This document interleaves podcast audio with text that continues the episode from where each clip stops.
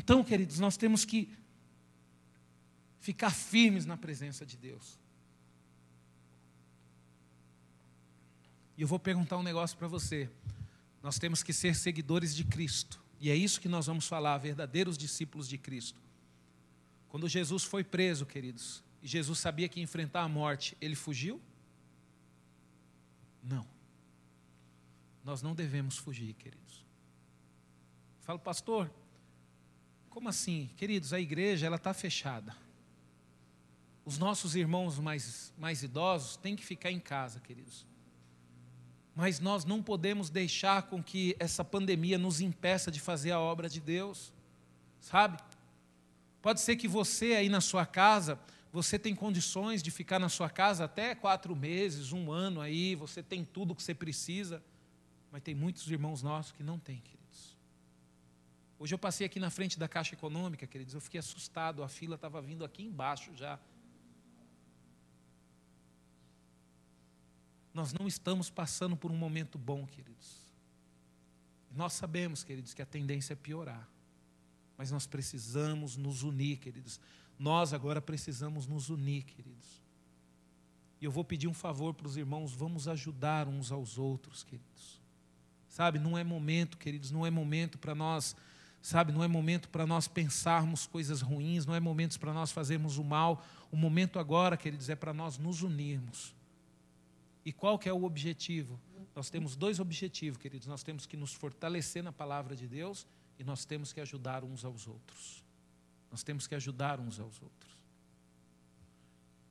E é isso que nós precisamos fazer, queridos. É isso que nós precisamos fazer, queridos. Eu tomei uma decisão, queridos, na minha vida, de servir a Cristo e não retroceder. Eu fiz um propósito com Deus. Eu falei para o Senhor que eu nunca iria retroceder os caminhos dele, querido. E vocês não sabem o quanto é difícil, queridos, manter esse voto com o Senhor. Quanto é difícil manter esse voto com o Senhor.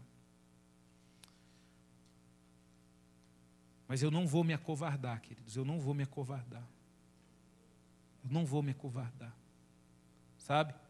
Aonde tiver um irmão nosso, queridos, precisando de ajuda, precisando de uma palavra, sabe? nós temos que estar preparados, queridos. Nós fizemos agora o velório do nosso querido irmão Neto, queridos. Uma amizade, queridos, que estava sendo construída muito boa, queridos. O irmão Neto deixou até andar na moto dele. Não deixa ninguém andar na moto dele, ele deixou eu andar na moto dele. É que eu fiz um favor para ele, aí eu falei para ele que só fazia se ele deixava eu dar uma volta, se ele deixasse eu dar a volta da volta dele. E aí, queridos, eu fui lá, queridos. E eu vi, queridos, o povo com medo, queridos. O medo impedindo a família até de velar ali o seu ente querido. Coisa terrível, queridos. Nos hospitais, queridos, você, as pessoas com parente internado lá sem poder ir visitar. Sabe como que os, as pessoas que estão externadas, sabe como que os parentes estão recebendo notícia? Pelo telefone. O médico está ligando. Uma vez por dia, né, Irineu? O médico está ligando uma vez por dia. Quando lembra, né, Irineu? Que às vezes nem lembra, né?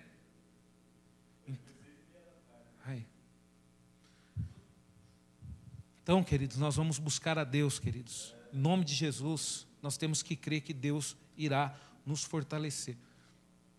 Pastor, e a igreja diante de tudo isso? Queridos, nós estamos no mundo.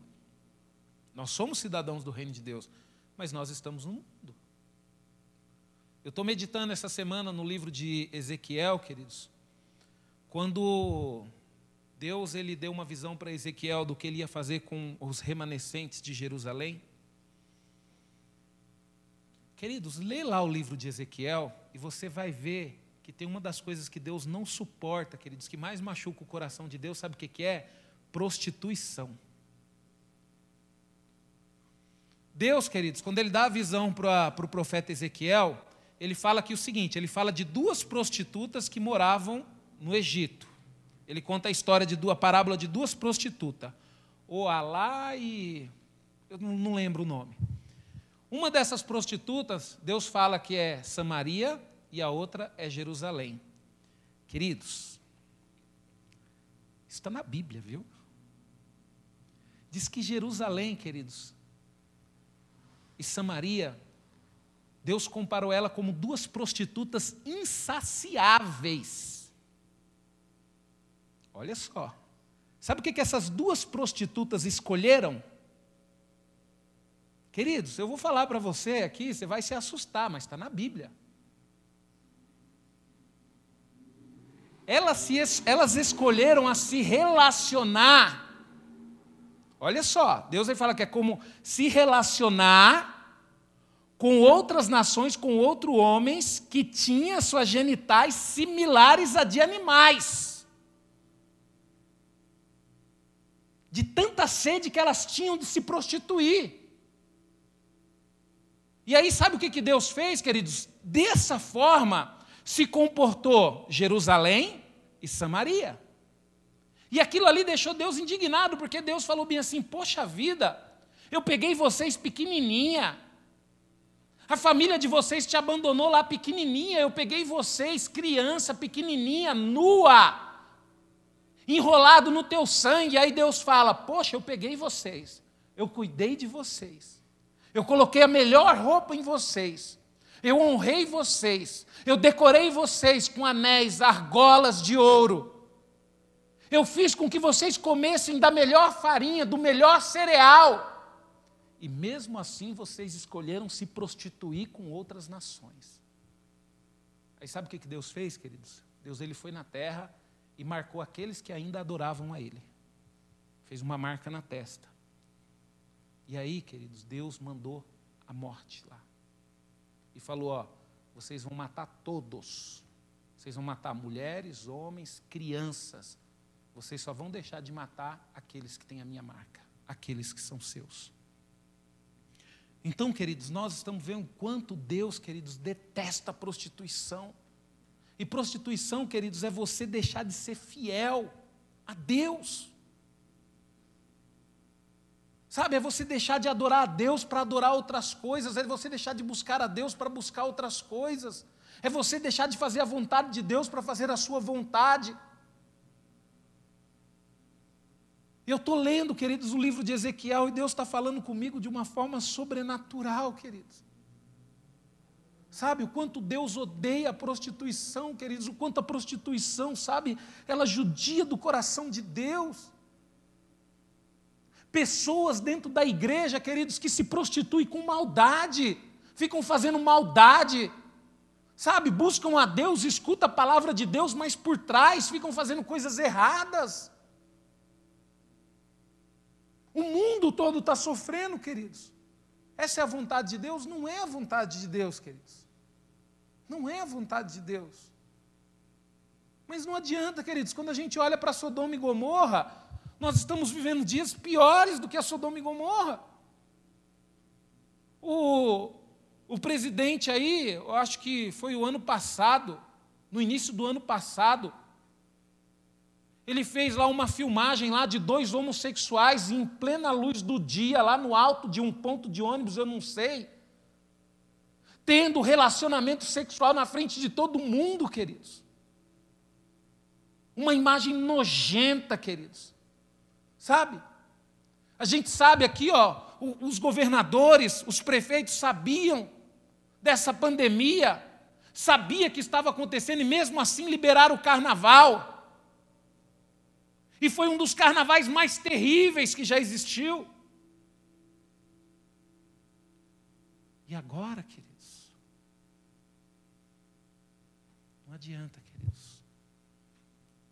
Deus ele é tão misericordioso, queridos, que ele nunca manda a destruição sem avisar.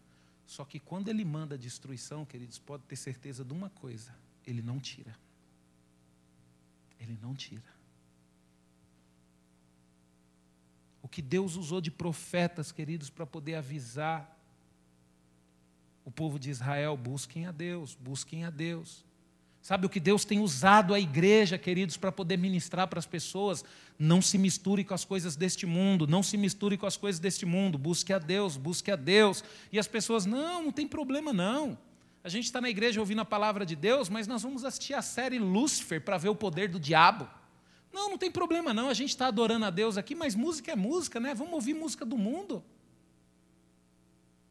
Não, não tem problema não, queridos, tem. Só que, infelizmente, quando a maioria das pessoas descobrirem que tem problema, vai ser tarde demais, queridos. Porque Deus está avisando.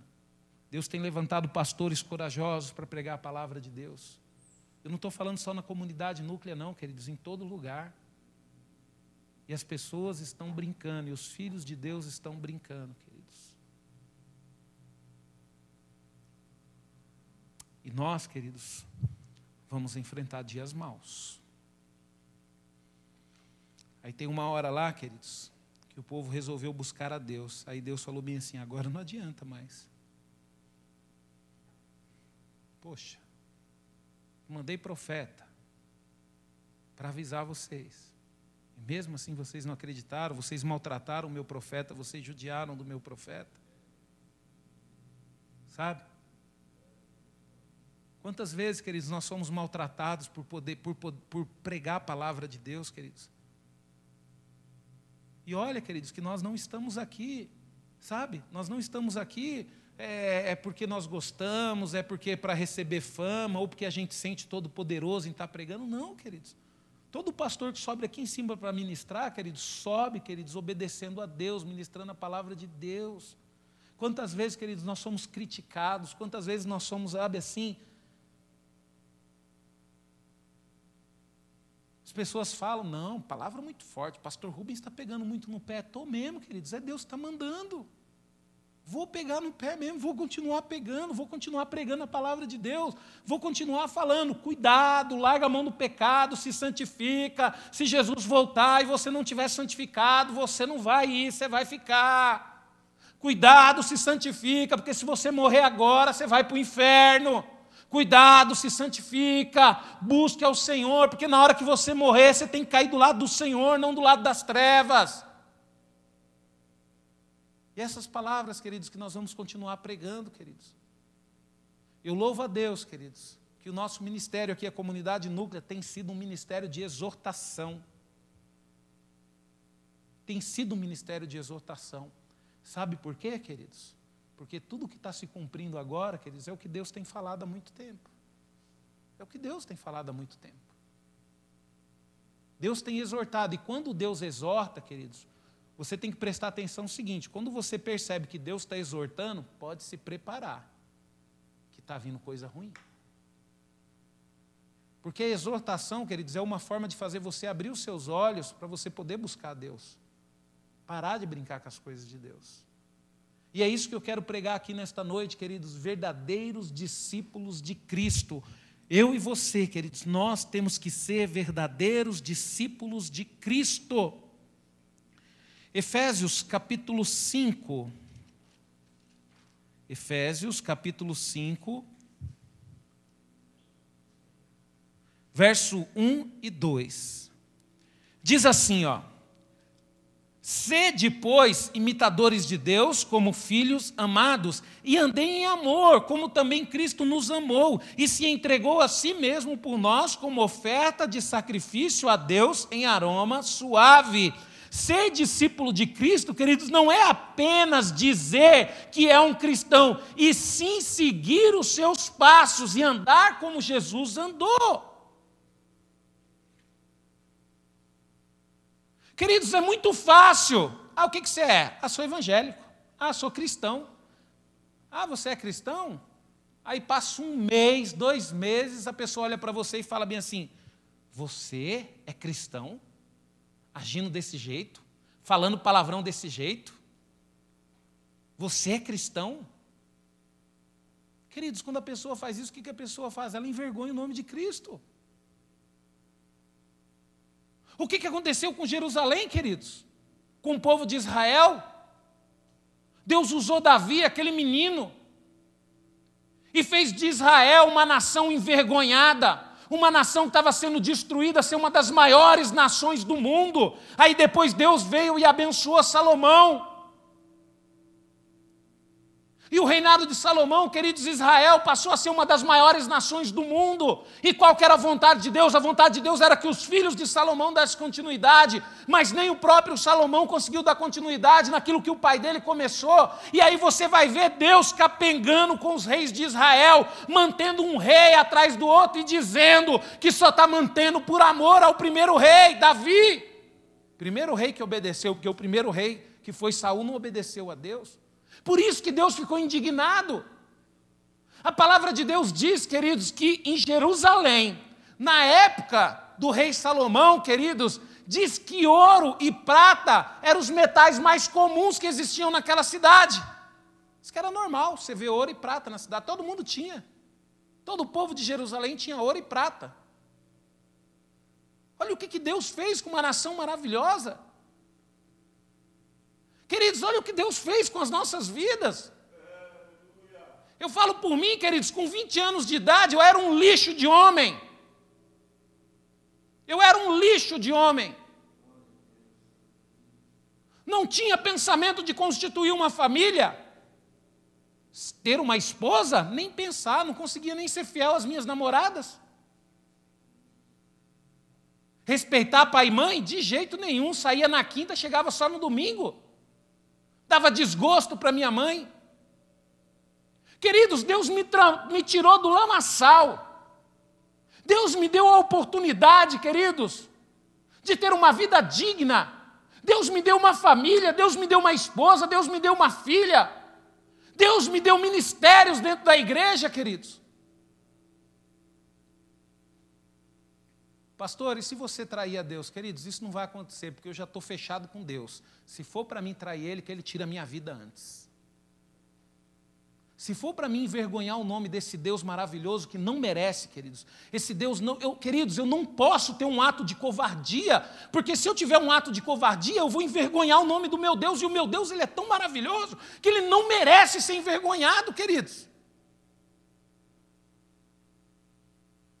E nós que fomos chamados para ser discípulos de Cristo, puxa vida, Jesus veio, curou, libertou, sarou. Depois Jesus veio entregou a vida dele por mim e por você, e o que, que nós estamos fazendo com o nome dele? Envergonhando. Envergonhando. Queridos, tudo tem um propósito, queridos. Se for o propósito de Deus, queridos, levar minha, levar, me levar, queridos, sabe, me recolher para a eternidade, para que haja mais amor, para que haja mais união na igreja, para que pessoas se arrependam e se voltem para Ele, queridos. Eu tenho certeza que Ele vai me levar. Por quê, queridos? Porque a minha vida, há 20 anos atrás, eu entreguei para Ele, ela não pertence mais a mim. Não pertence mais a mim, queridos. E aí, queridos, nós decidimos ser discípulos de Cristo, vamos para a igreja, por quê? Porque estamos no embalo.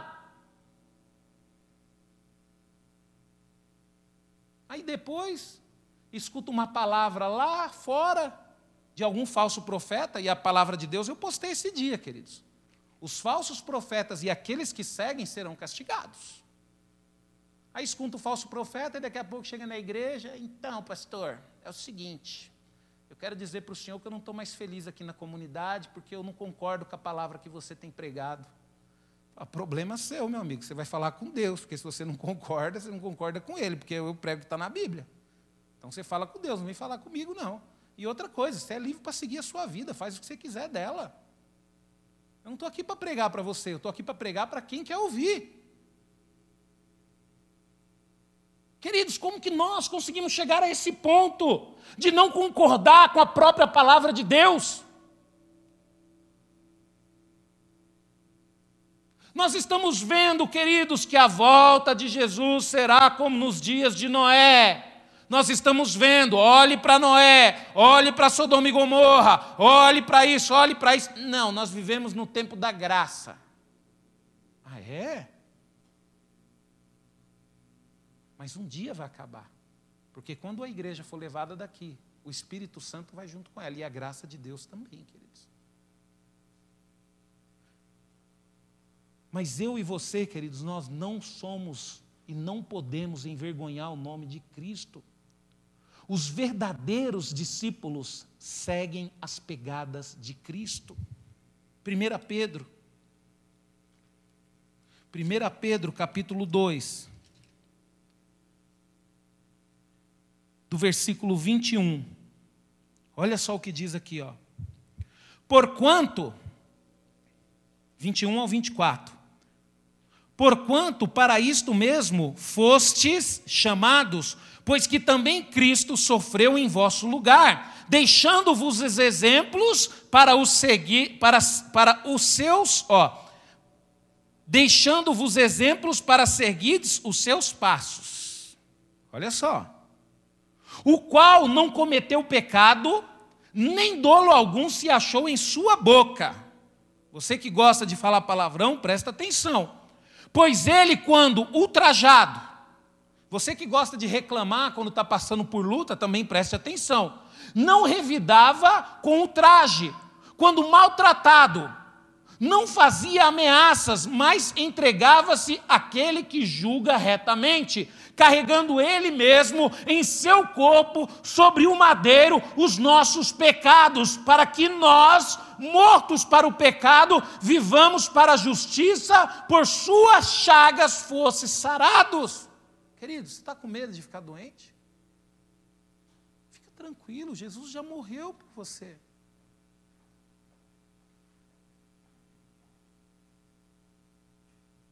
Jesus já morreu por mim, queridos. O mundo, queridos, vai sofrer. Não adianta a gente orar pelo mundo, queridos.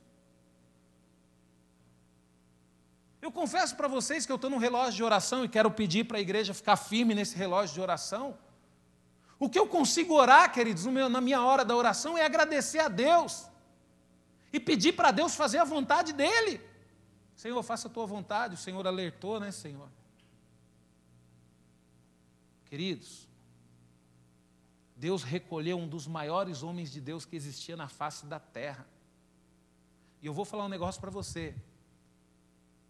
Muita gente não percebeu isso.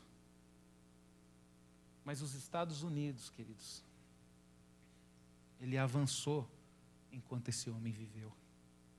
E esse homem chamava Billy Graham. E esse homem, queridos, morreu agora há pouco tempo. Acho que foi ano passado. E olha o caos, querido, que está os Estados Unidos. Quando você acha que tudo bem, de repente vem a destruição. Queridos, quantos homens de Deus Deus tem levantado no Brasil, queridos? Eu louvo a Deus, queridos, porque diante de tudo isso, o Brasil é o único país que eu vejo as pessoas se ajoelhando, as pessoas buscando a Deus, as pessoas clamando a Deus. É o único país, queridos, que eu vejo um presidente postar nas suas redes sociais versículos da Bíblia.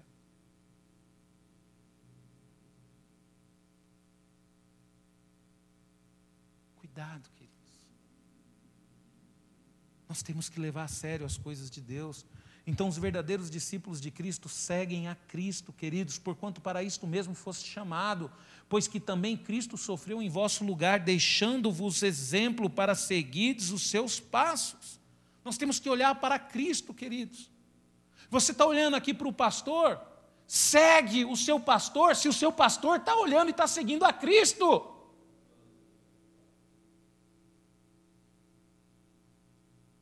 Aí você fala bem assim: ah, mas o pastor só está exortando, queridos, olhe, leia as palavras, as ministrações de Cristo.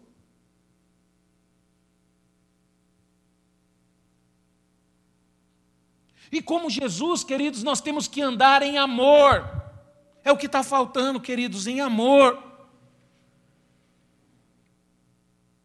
Efésios, capítulo 5, o verso 2 aqui de novo diz assim: ó, e andei em amor como também Cristo nos amou, e se entregou a si mesmo por nós como oferta e sacrifícios a Deus em aroma suave.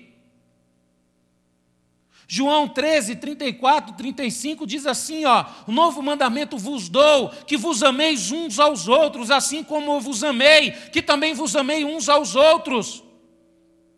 Nisto conhecerão todos que sois meus discípulos, se tiverdes amor uns pelos outros. Fala mal do irmão, não tem o amor de Cristo. Não é discípulo. Briga com todo mundo.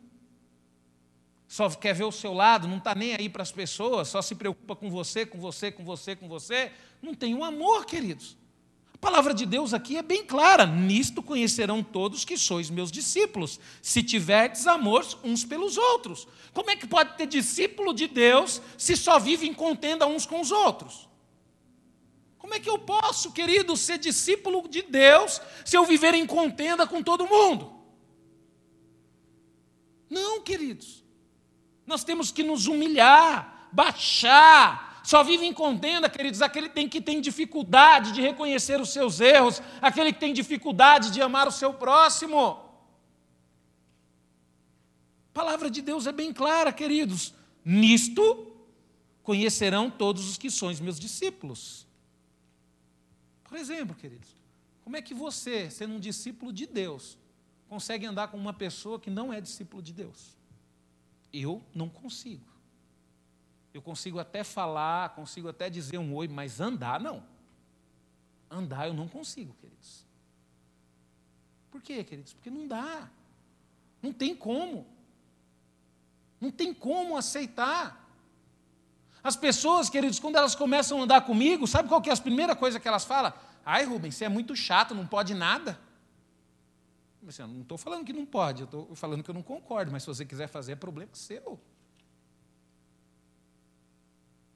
Ah, Rubens, não dá para andar com você não, só fica me criticando. Não, não estou criticando, só estou falando que está errado o que você está fazendo. Se você quiser agradar a Deus, você tem que andar da forma correta. Mas você é livre para escolher os seus caminhos. Então, queridos,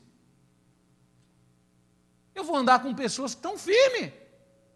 Eu vou andar com pessoas que me fortalecem, com pessoas que aceitam ser fortalecidas por mim, e juntos vamos chegar no céu. Jesus andava com quem? Jesus andava com qualquer um, Rafa? Onde Jesus estava, quem estava com ele? Os discípulos. Quando juntava uma multidão, ele dava um jeito de sair fora, queridos. Agora não, né, queridos? Agora é o contrário, né? Quando tem uma multidão, o camarada dá um jeito de aparecer. Opa, ali tá bom, é ali que eu quero estar. Tá. Opa, a comunidade núclea não está com nada, não. As pessoas estão saindo. Eu vou procurar uma igreja onde tenha mais gente. Sabe, queridos? Meio da multidão. Eu falei aqui numa ministração, queridos. Eu não estou preocupado em encher a igreja de pessoas, eu estou preocupado em encher a vida das pessoas de Deus. Jesus, queridos, ele andou com doze. Jesus investiu o tempo que ele tinha aqui em 12.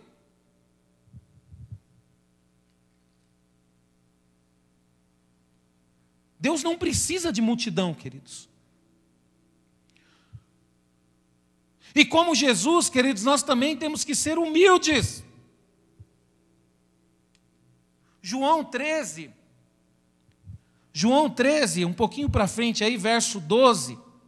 Diz assim, ó, do 12 ao 17: Depois de lhes ter lavado os pés, tomou as vestes e, voltando à mesa, perguntou-lhe: Compreendeis o que vos fiz?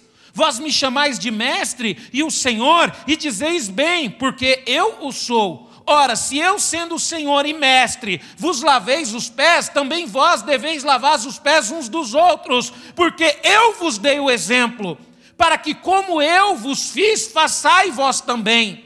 Em verdade, em verdade vos digo que o servo não é maior do que o seu senhor, nem o enviado maior do que aquele que o enviou. Ora, se sabeis estas coisas, bem-aventurados sois se a praticares. Cadê a humildade, queridos? Se nós queremos ser discípulos de Deus, queridos, nós temos que ser humildes. E se o maior sinal de humildade, queridos, é mesmo você sendo o que você é, você tendo convicção e estar sempre preparado a lavar os pés do seu irmão. Não, você vai me perdoar, mas isso eu não perdoo. Não, não vai nem te perdoar, porque se você não perdoou, Deus fala que só irá nos perdoar se nós perdoarmos os pecados. Se você não perdoar, Deus não te perdoa também. A Bíblia é assim, papum. Você quer o perdão de Deus? Quero, pastor. Então perdoa. Perdoar quem, pastor? Todo mundo. Essa fila enorme que tem aí. né, Lani? Tem uns que tem umas filas enormes, né? Tem que perdoar. Tem que perdoar, queridos, é humildade, simplicidade. Sabe, às vezes você está aqui, pastor está pregando uma palavra. Não, porque não pode, o pastor pegou no meu pé. Não, queridos. Poxa vida, ó, eu senti que o pastor falou foi para mim hoje. Oh Deus, como que eu preciso melhorar nessa área, Senhor? Me ajuda, Senhor. O Senhor tem usado o pastor aí para me dar umas lenhadas, queridos. Você está pensando que Deus não usa, queridos? Teve uma vez que a pastora Vânia pregou aqui, ó. No final da pregação dela, queridos, eu estava de joelho ali chorando a Deus, pedindo perdão. Deus falando comigo. Naquele dia, queridos, Deus me chamou até de covarde.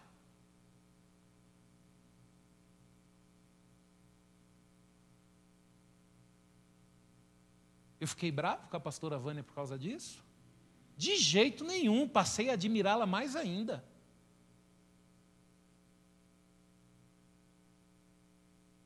Agora, queridos,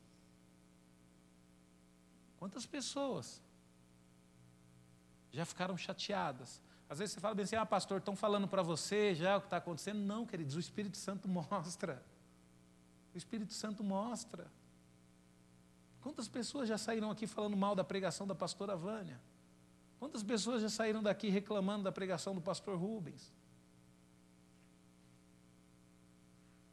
Queridos, nós temos que ter humildade, queridos, para poder aceitar a palavra de Deus e estarmos dispostos e prontos a lavarmos os pés. Queridos, Deus, o próprio Deus veio aqui e lavou os pés dos discípulos.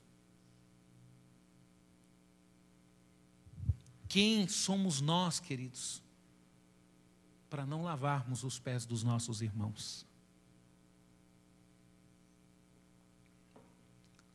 Se você, como cristão, nunca teve a experiência de lavar o pé de alguém, eu te recomendo a ter. É a coisa mais maravilhosa que vai acontecer na sua vida. Chega qualquer dia, Lani, lá na sua casa, pega um baldinho e fala: Mãe, vem aqui que eu vou lavar os seus pés. Você vai ver, Lani, como que é gostoso isso. Como que é delicioso isso. Chega qualquer dia, Manuel, lá na sua casa, coloca suas meninas tudo sentadinhas assim, ó, a Maiara assim, ó, e fala bem assim, ó, hoje o papai vai lavar os pés de todo mundo. Queridos, é uma sensação maravilhosa, queridos. O Espírito Santo entra no nosso coração de um jeito fora do normal, queridos. Nós precisamos, queridos, buscar a humildade. Discípulos de Deus, queridos, verdadeiros discípulos de Deus buscam a humildade. Como é que você vai ser humilde se você não pratica ela? Sabe? Às vezes você fala bem assim: eu não como qualquer coisa. Pratica um dia a humildade. Sabe? Eu comer dobradinha, queridos, eu não como. Eu vou ser sincero para você, não gosto de dobradinha. Mas um dia, queridos, eu fui visitar uma irmã e ela fez uma dobradinha com tanto carinho, queridos.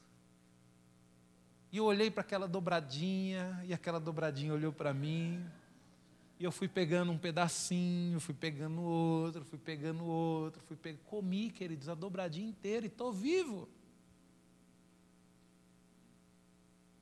Sabe, queridos? Às vezes a gente tem que ter esse ato de humildade. Às vezes a gente chega, né? Ah, na casa do irmão, o irmão te oferece uma tubaína e se eu não bebo tubaína, eu bebo é Coca-Cola. Pô, queridos.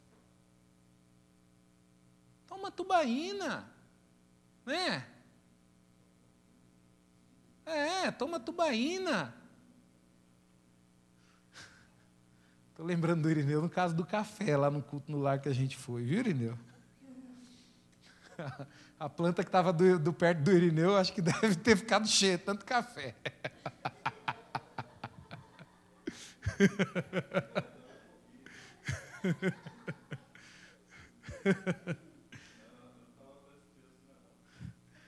Então, queridos, a gente tem que, a gente tem que ter, queridos, atos de humildade, sabe? Às vezes, queridos, você tem um, um, um irmãozinho aqui na igreja simples, sabe? Pega ele, leva para algum lugar, coloca no seu carro, leva para passear. Às vezes tem uma família mais simples aqui na igreja, queridos, e você tem condições de passear com os seus filhos, com a sua família, pega essa família, leva para passear um pouco, anda junto, queridos. Eu amo, queridos, participar na igreja, sabe por quê? Porque quando a gente está aqui num culto de oração, queridos, nós nos tornamos um só. Não é classe social, não é poder aquisitivo, não é financeiro, nada nos separa. Nós somos a igreja de Cristo, todo mundo se abraça, todo mundo se cumprimenta, todo mundo se beija, e isso me faz sentir falta, queridos. A coisa mais maravilhosa que tem para mim, queridos, é estar tá na igreja e sentir-se igual a todo mundo. Uma das coisas mais maravilhosas, queridos. E hoje a igreja ela está perdendo essa sensação de ser humilde. Outras, outra coisa que nós temos que ser, queridos, nós temos que ser pessoas de oração. Nós temos que ser pessoas de oração. Abra sua Bíblia em Hebreus,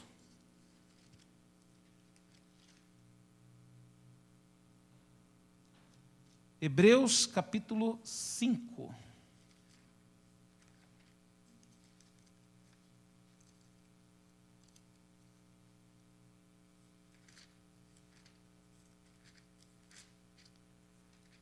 Hebreus capítulo 5, versículo 7. Ele, Jesus, nos dias, nos dias da sua carne, tendo oferecido como forte clamor e lágrimas, orações, súplicas, quem o poderia, quem o podia livrar da morte, e tendo sido ouvido por causa da sua piedade. A palavra de Deus diz, queridos, que Jesus, ele era um homem de oração. Jesus era um homem que buscava tudo diante de Deus, e no dia, queridos, que ele foi oferecido, queridos, ele com forte clamor, lágrimas e orações e, e, súplicas, ele chegou diante de Deus, queridos, porque Deus era o único que podia livrá-lo daquele momento. Sabe quem que é o único, queridos, que pode te livrar das coisas que nós iremos enfrentar neste mundo daqui para frente? É Deus. Aí eu pergunto para você, queridos, se diante de uma luta dessa, queridos, você está vendo as pessoas morrerem, pessoas. E daqui uns dias, queridos, vai começar a acontecer, já está acontecendo, já pessoas próximas de nós. E mesmo assim você ainda não consegue orar, mesmo assim você ainda não consegue clamar a Deus. Não, você não é um seguidor de Cristo. Num momento como esse, a única preocupação é se trancar dentro de casa e ficar brigando com as outras pessoas para ficar dentro de casa também. Não, queridos, é um momento de nós orarmos, um momento de nós buscarmos a Deus. Quando a luta estava vindo para Israel, queridos, lá, quando Nabucodonosor estava vindo, já estava no portão, Deus mandou a mensagem, Jeremias, fala lá para o rei, se o povo ainda clamar, quem sabe eu ainda posso livrá-los disso. E nem assim o povo de Israel teve coragem de clamar a Deus, queridos. Pelo contrário, foi lá e prenderam Jeremias.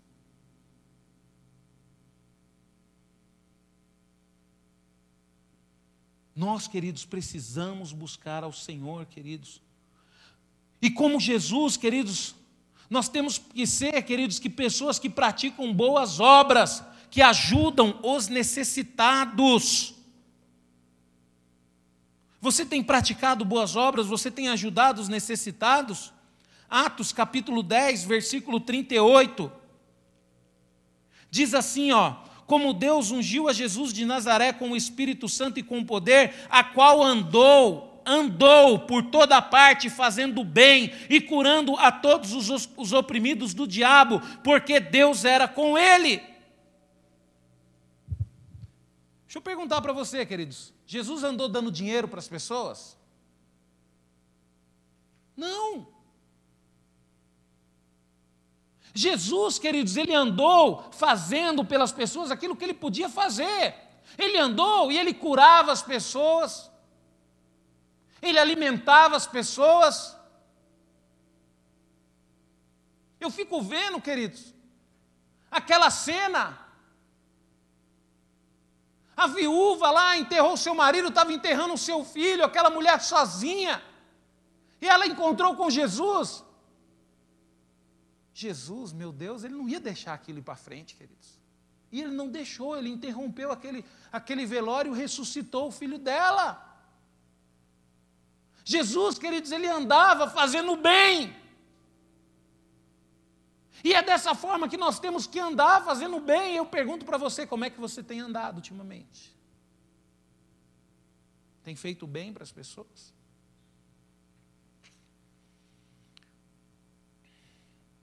Queridos, um dia nós iremos reinar com Cristo. Sabe por que eu fico triste, queridos? É que a maioria da igreja não entende isso. A maioria da igreja não entende essa responsabilidade, queridos, de reinar com Cristo. Queridos, isso é muito forte, queridos, isso é sobrenatural, queridos. Queridos, nós não temos noção da grandeza do céu. Quando a gente vê a Bíblia falando aqui da terra, queridos, eu vou ser sincero para você, quando eu leio a Bíblia e eu vejo Deus falando da terra, eu me sinto tão pequeno, queridos. Você imagina, queridos, a grandeza do céu. Por que, que você acha, queridos, que é difícil se manter fiel a Deus? Por que, que você acha que é difícil ser uma pessoa honesta?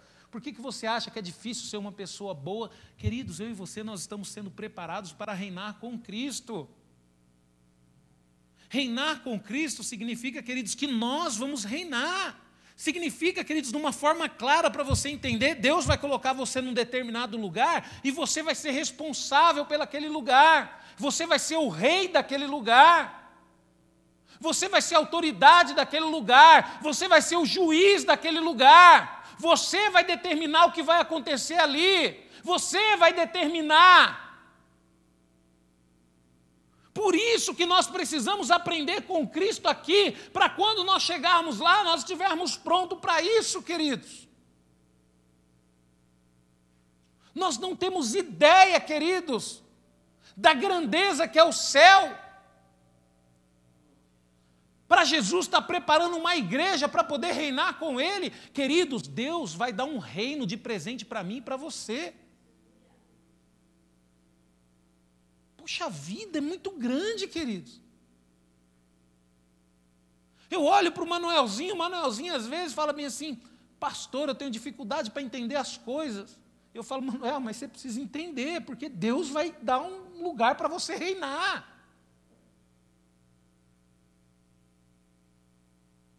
E o que a gente precisa aprender aqui, queridos, não é conhecimento da ciência, conhecimento da história, não. A gente não precisa se preocupar em ser o melhor escritor do mundo, em ser o melhor orador do mundo, em conhecer tudo quanto é livro, tudo quanto é assunto, ser o especialista em teologia, ser o maior teólogo. Não, queridos. Nós não vamos precisar disso. Porque quando nós chegarmos no céu, queridos, a nossa mente vai abrir, tudo isso vai entrar dentro de nós naturalmente. O que nós vamos precisar, queridos, é dos princípios de Deus estabelecidos em nosso coração. Nós vamos precisar da humildade, da bondade, do amor. Nós vamos precisar do, do fruto do Espírito em nossos corações. Nós vamos precisar agir com justiça. Você age com justiça aqui? Não, pastor, eu não ajo. Então, como é que Deus vai colocar você para reinar? Queridos, eu vou falar um negócio muito sério. Presta atenção no que eu vou falar. Ser igreja não é para qualquer um. Ser igreja não é para qualquer por isso que você vê muitas pessoas se desviando dos caminhos do Senhor. Foi feita uma pesquisa um tempo atrás, queridos, que o número de pessoas desviadas chega a ser três vezes maior do que o número de pessoas ativas dentro da igreja. Porque não é. Queridos, ser igreja é uma seleção natural. É o próprio tempo que faz isso. É o próprio tempo. A pessoa ela chega na igreja com aquele gás todo, Amém, glória a Deus, aleluia. E o tempo vai passando, queridos. Se ela permanecer, glória a Deus, queridos. Mas tem muitos que não permanecem. Tem muitos que não permanecem. Tem uma história, queridos, uma vizinha minha. Essa vizinha minha, queridos, a família dela era a coisa mais linda do mundo. Ela tinha vários filhos. Eu acho que passava de sete. Eu acho que tinha uns cinco meninos e umas duas meninas, amigos meus de infância. E o pai dessa família era pastor. Queridos, era a coisa mais linda, queridos. Os meninos, Lani, tudo músico. Um tocava teclado, outro tocava bateria, tudo na igreja. O pai não precisava de, de ninguém fazer o louvor, os próprios filhos faziam. Era a coisa mais linda, eles brincavam com a gente, sempre bem vestidos, uns meninos educados. Coisa mais linda, queridos. Só que passou um tempo, queridos, o pai morreu, o pastor morreu. Queridos, a mãe virou uma prostituta. Os filhos, queridos, usaram todos os talentos e os dons deles, sabe aonde? Nas escolas de samba. Amigos meus, queridos, eu vi se perdendo. Alguns viraram até homossexuais. Só foi o pai morrer, o pastor morrer.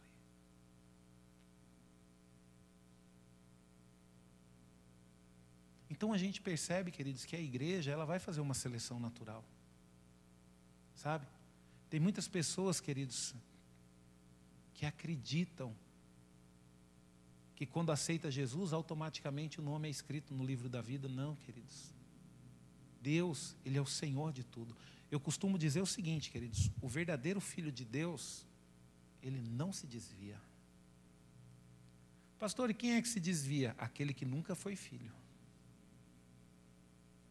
Porque o verdadeiro filho de Deus, aquele que está firmado, fundamentado na palavra de Deus, queridos, ele pode até passar um tempo fora da igreja, mas ele vai voltar tão pianinho, queridos. Ele vai voltar tão pianinho. Por quê, queridos? Porque Deus ele sabe de todas as coisas. Deus não coloca ninguém à toa dentro de uma igreja, queridos. Por isso que às vezes você vê uma pessoa dentro da igreja, você vê a pessoa se desviar, fica tranquilo. Eu olho o testemunho do Irineu. O testemunho do Irineu é um dos testemunhos que mais me dá fé e força para continuar. O Irineu nasceu num lar cristão, o pai dele pastor. O Irineu, com quantos anos saiu de casa, Irineu? Com 17 anos saiu de casa, aí tá, ficou firme na igreja, Irineu? Não. Voltou com quantos anos para a igreja, Irineu? 42 anos, queridos, voltou para a igreja.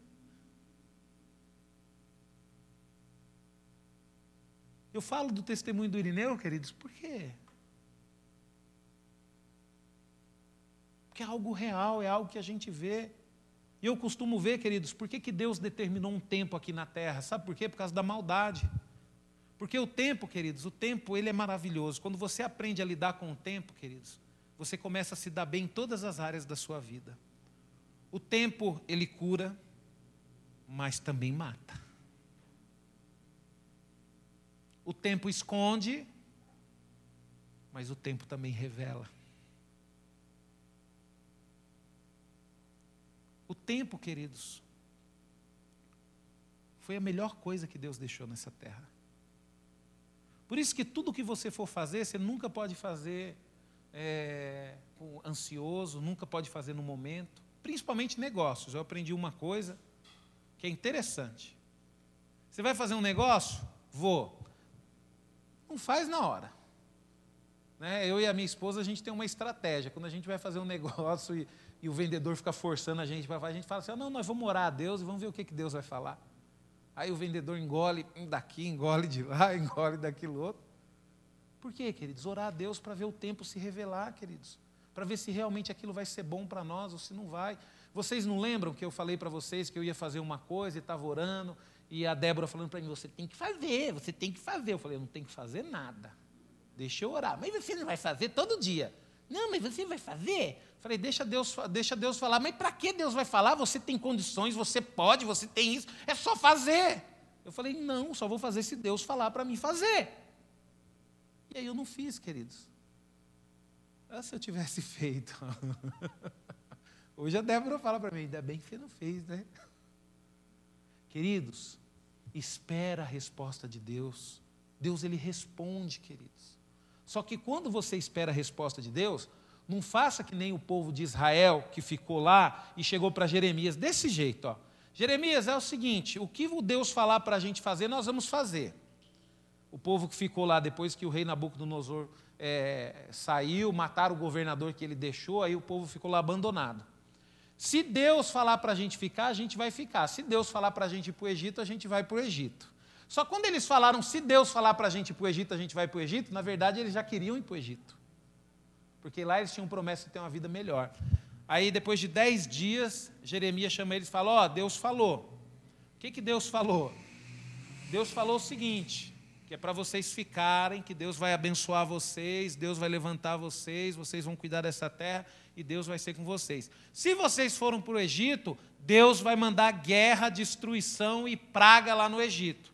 Quem não morrer de peste vai morrer da guerra. Sabe o que, que eles fizeram, queridos? E ainda levaram Jeremias com eles, ainda obrigado.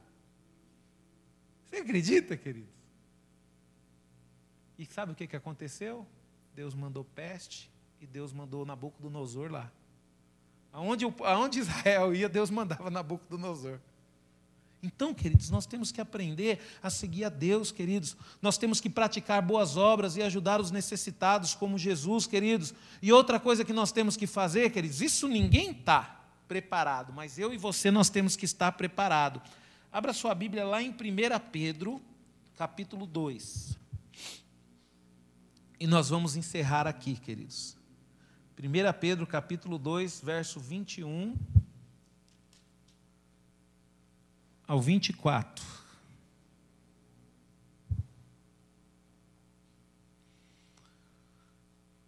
É nesse momento que as pessoas falam: o que, que eu estou fazendo dentro da igreja?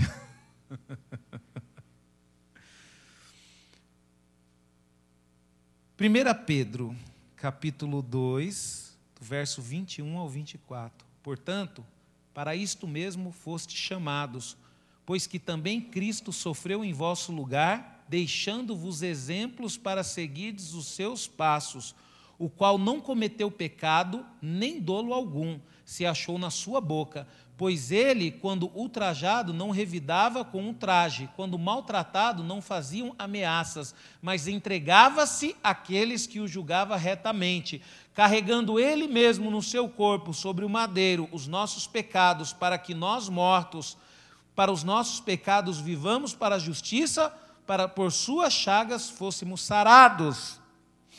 Verso 21, porquanto para isto mesmo foste chamado, pois que também Cristo sofreu em vosso lugar. Queridos, eu e você, nós que servimos a Cristo, nós temos que estar preparados para sofrer. Pastor, mas isso é duro de ouvir, mas é a verdade, queridos. Não vai ser fácil. Não vai ser fácil. Você precisa se preparar para sofrer. Sabe? Sabe aquele ditado que nem, por exemplo, mesmo, a gente que tem um, o nosso pai, nossa mãe, são pessoas que nós amamos. Um dia nós sabemos que nós vamos ser separados deles. A mesma certeza, queridos, que nós temos que um dia nós vamos nos separar de pessoas que nós amamos, nós temos que ter que, servindo a Cristo, um dia nós vamos ter que sofrer. Pastor, mas isso é muito duro. Pastor, como é que você me prova isso, queridos? Saia da Bíblia e vai um pouco para a história da igreja.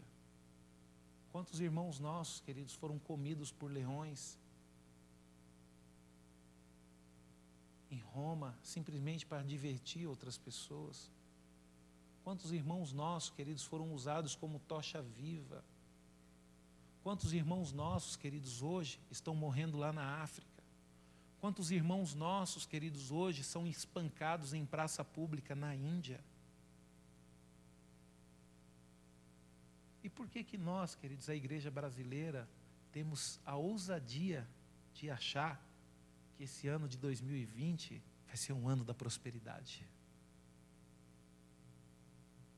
Acertou, queridos, aquele pastor que colocou o slogan da, da igreja dele, 2020, o ano do julgamento de Deus.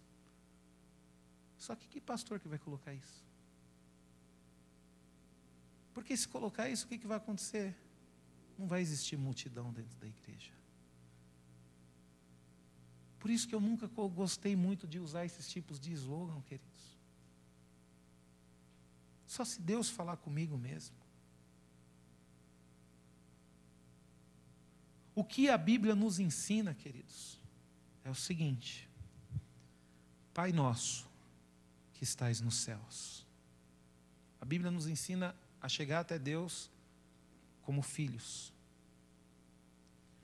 Pai nosso que estais nos céus, santificado seja o teu nome. Venha a nós o vosso reino.